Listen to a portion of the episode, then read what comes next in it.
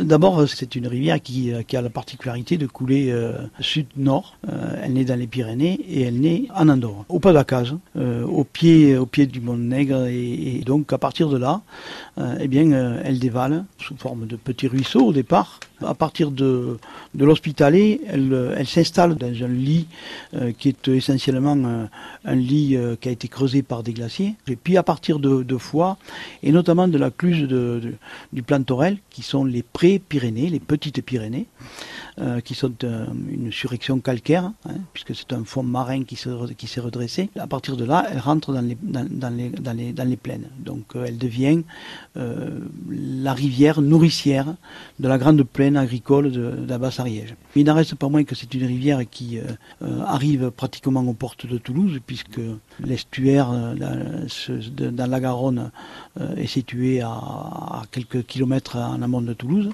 Hein, et elle devient euh, l'affluent principal de la Garonne qui donne finalement à la Garonne sa dimension de fleuve. Henri, il faut qu'on en parle de cette association, puisque justement, à un moment donné, dans, la, connaissance que vous avez eue de, cette rivière et, de, de, tout ce qui s'y est passé, vous avez voulu la, la, protéger, vous avez voulu la défendre, vous avez créé une association un peu contre DF à l'époque. À l'origine, c'est alors c'est oui pourquoi pas. Ben, ben, en fait, je dirais pas contre EDF. Hein, C'était simplement contre des pratiques qu'avait EDF, hein, euh, qui étaient des pratiques qui nous paraissaient outrancières et outrageantes pour la rivière, terriblement martyrisantes.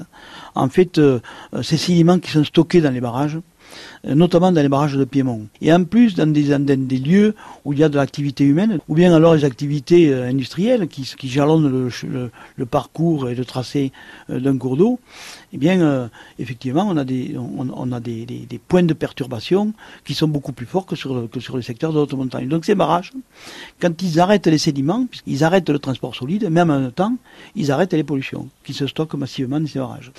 Et quand l'exploitant de ce barrage choisit de relâcher massivement tous les sédiments qu'il a stockés pour retrouver la capacité de stockage de son ouvrage, qui est sa principale motivation, hein, puisqu'il est là pour produire donc, euh, euh, et de l'énergie avec, avec du stockage d'eau.